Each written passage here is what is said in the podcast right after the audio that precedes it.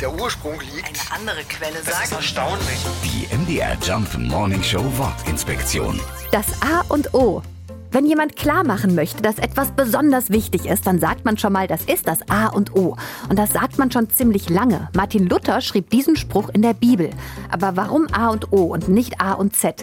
Naja, mit den deutschen Buchstaben hat das Ganze nicht viel zu tun, sondern mit den griechischen. Die gab es schon deutlich vor unseren Schriftzeichen und sie sind die Basis für unsere Buchstaben heute.